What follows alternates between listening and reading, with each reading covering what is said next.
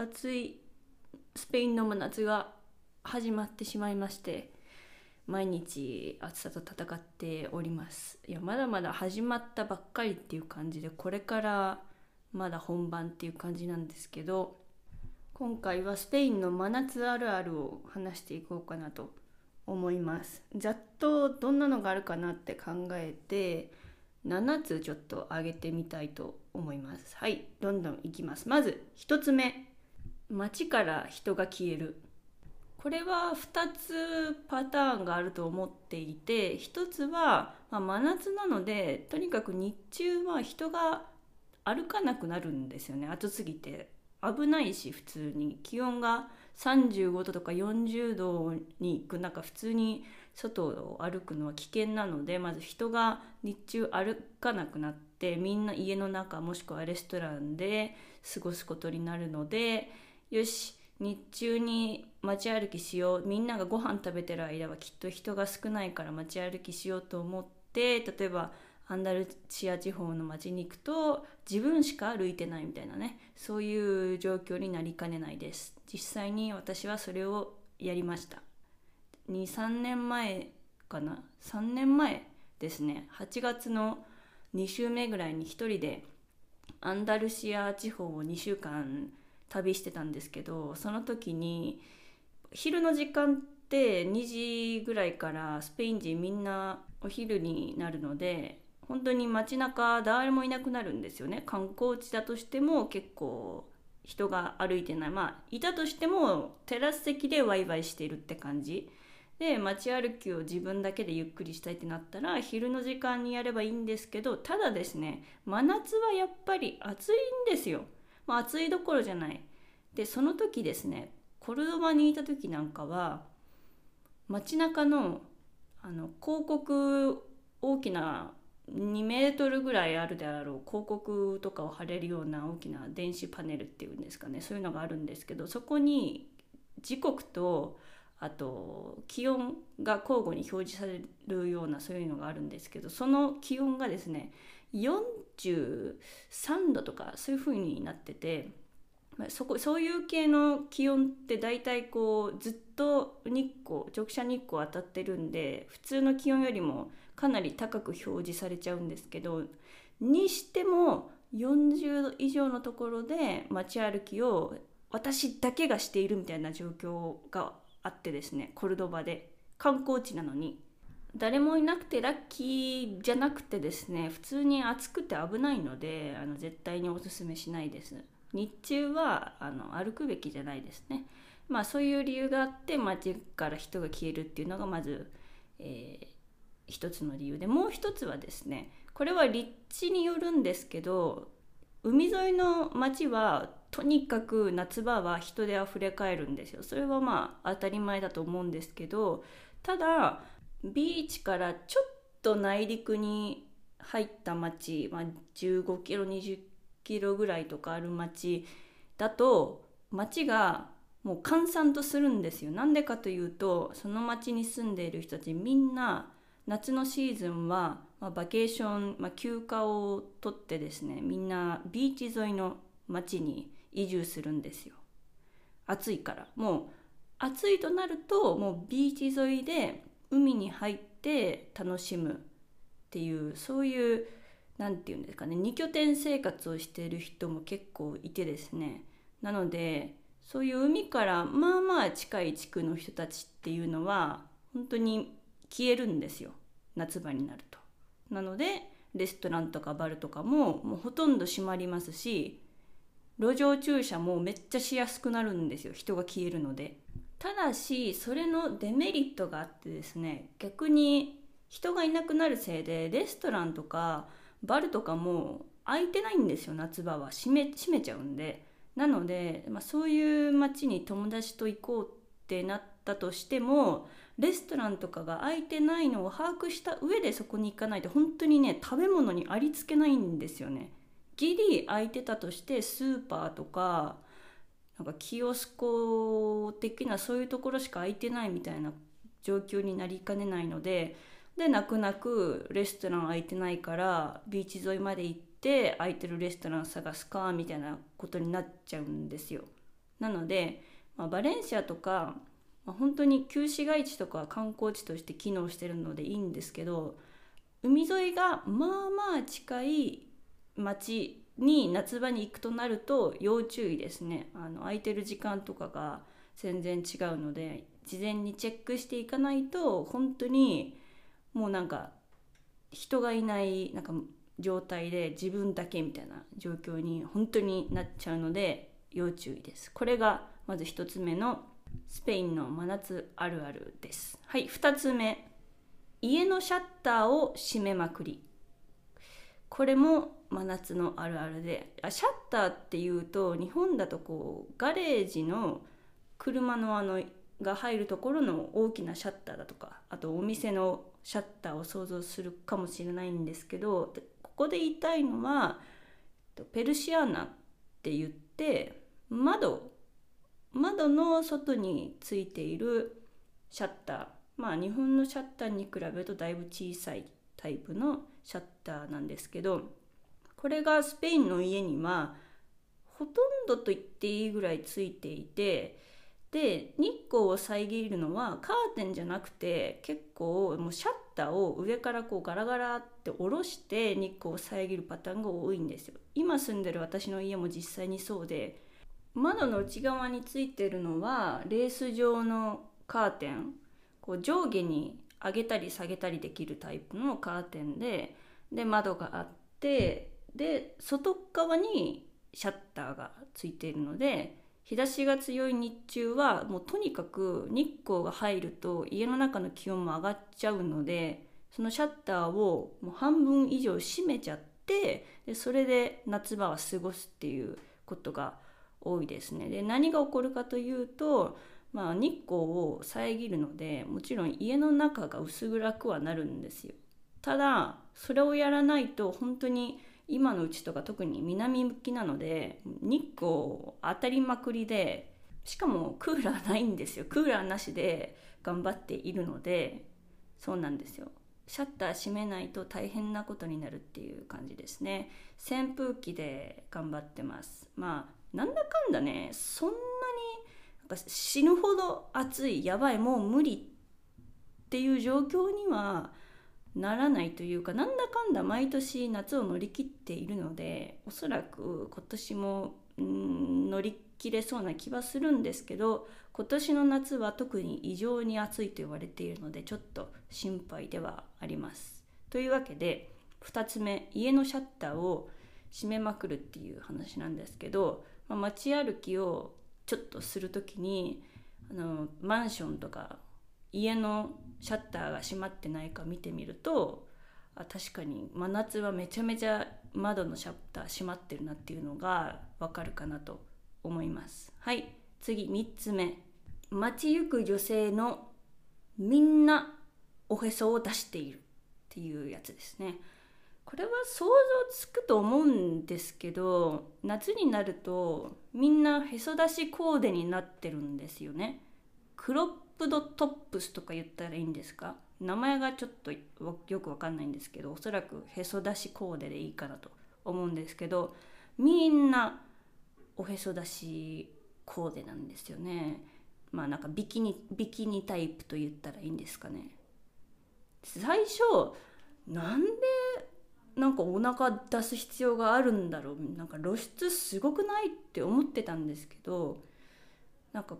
うん5年ぐらい住んでると本当に見慣れちゃってへそ出しコーデが当たり前になってきちゃってるんですね。かといって私はしないんですけど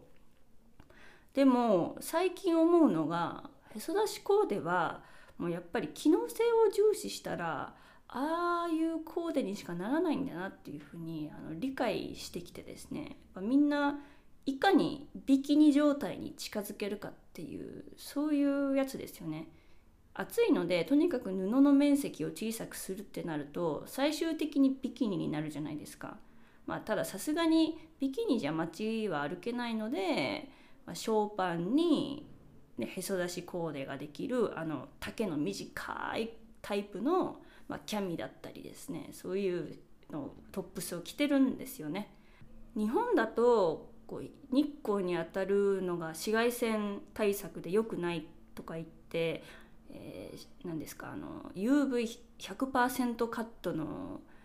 折りたたみ日傘だとかあと帽子あとはアームカバーとかいろいろね紫外線対策をしてる人がほとんどな気がするんですよ。なので洋服も布の面積が非常に多いと思うんですけどスペインでそんな紫外線対策してる人なんて誰もいないし見たこともないし仮にそれやるとなんで暑いのにわざわざね長袖みたいなそういう格好をして大丈夫みたいなね。一回なんか日本の夏ってこんな感じだよっていうビーチの写真を友達に見せたことがあるんですよ。みんな水着の上から長袖とかを着てかつ日傘を海の中で刺すみたいなねそういう写真があったので教えたんですけどスペイン人の友達大爆笑してました。こんなに服着て何のためにビーチ来てんだよみたいなね。ビーチに来るのは海に入るためにあるんでしょうかみたいな。もうほぼほぼ裸の状態で海に入るのが当たり前なのになんで日本人はそんなにあの日焼け対策をするんだゲラゲラゲラみたいな風になってました。まあ、中にはもちろん気にせずむしろ焼きたい派もいると思うんですけどスペイン人に比べたらかなり少数派だと思うので私も最初ちょっと露出の多さにびっくりはしたんですけど住み始めると、まあ、これが理にかなっているんだろうなっていうのがちょっと分かってきたっていう感じですね。というわけで3つ目へそ出しコーデをする人が街中にあふれかえるというのでした。はい、4つ目。スーパーの品ぞれについてですね。真夏のスペインのスーパーあるあるに関連することを、まあ、ちょっといろいろあるので話そうかなと思うんですが、まあ、もちろん日本でも季節に合わせていろいろスーパーのレイアウト変えたりだとかもちろん商品も入れ替わるのはそれは当たり前なんですけどスペインの真夏のスーパーで何が起こるかというとまずフルーツコーナーは、えっと、スイカとメロンで埋め尽くされます。1.5 5メートルぐらいある大きな段ボール箱がですねフルーツコーナーにバゴンとこう地面に置かれてでその中に大量のもうスイカがもうそのまんま丸ごとボコボコね、うん、あるんですよ。でメロンも同じ感じで大量に置かれていておそらくスペインとかは、まあ、バケーションなので人と集まる時間が非常に長いと思うんですね夏場の時期は特に。なので日本のそうですね例えば一人暮らしとかのそのカットフルーツっていうんですかああいうのとか絶対量足りないのでむしろもうみんなで大量に食べられるようにっていうので丸ごとスイカもメロンも買っていくお客さんがすっごい多いと思うんですよ。なので丸ごとスイカとメロンをとにかく買っていく人用のために大量にですね巨大な箱みたいな段ボールの中に詰め込んで「はい買ってけ」みたいなそういうのになってなってますね。あのスーパーの陳列が。でもうシーズン終わっちゃってはいるんですけど、まあ、リンゴとかが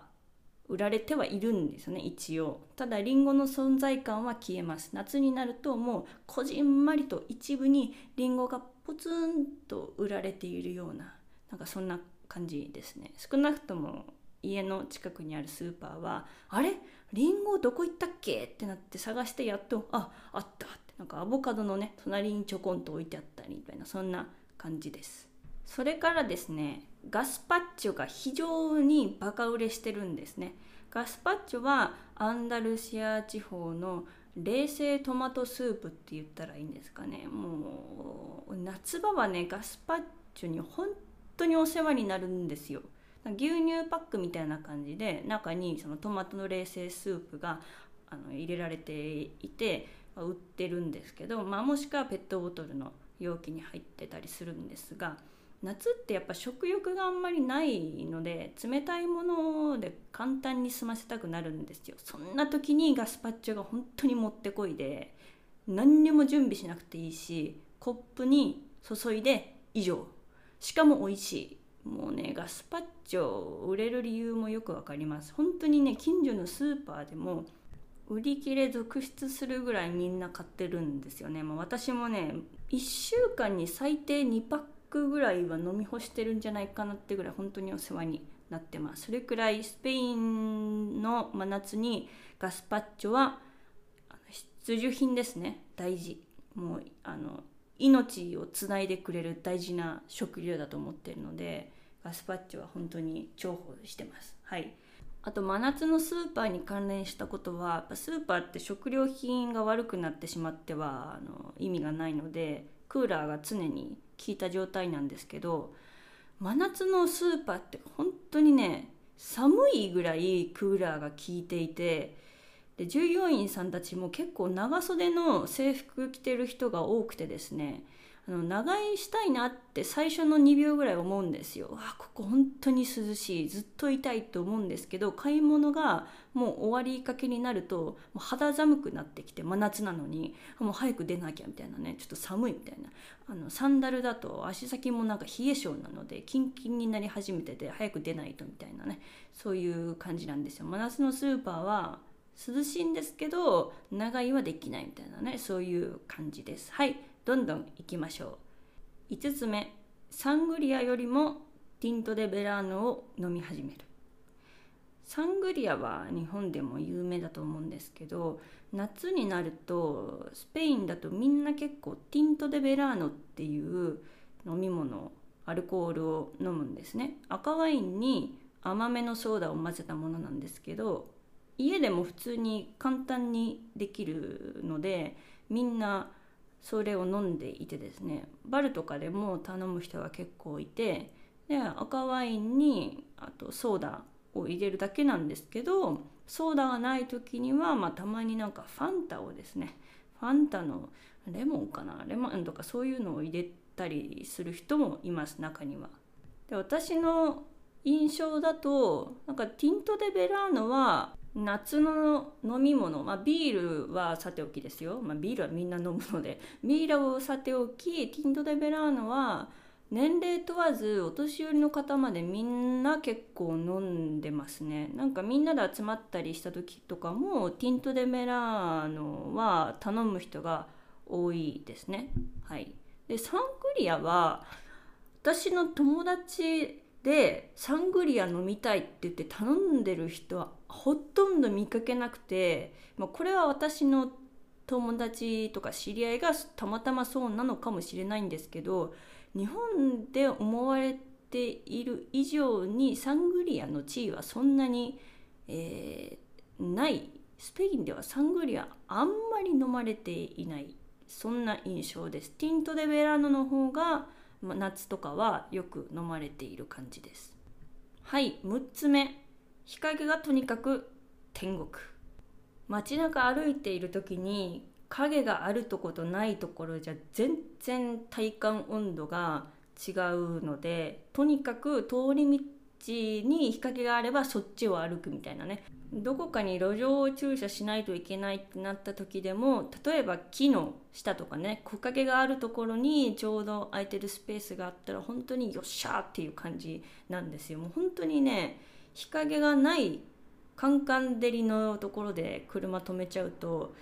戻ってきた時地獄ですからね本当に暑すぎて。なので日陰があるところはもうとにかくもう天国状態なんですよ。で例えばスペイン人みんなテラス席に座るの大好きなんですけどテラス席とかでももちろんパラソルがたくさん置かれてはいるんですよ日陰ができるように。ただ太陽ってもちろん時間とともに移動していくものなので影もそれに応じて動くわけじゃないですか。で場所によってはパラソルのその影が移動しちゃってご飯食べ始めた時は日陰だったのにデザートが来る頃にはなんか背中に直射日光当たってるんだけどみたいなねそういうことも結構ざらにあって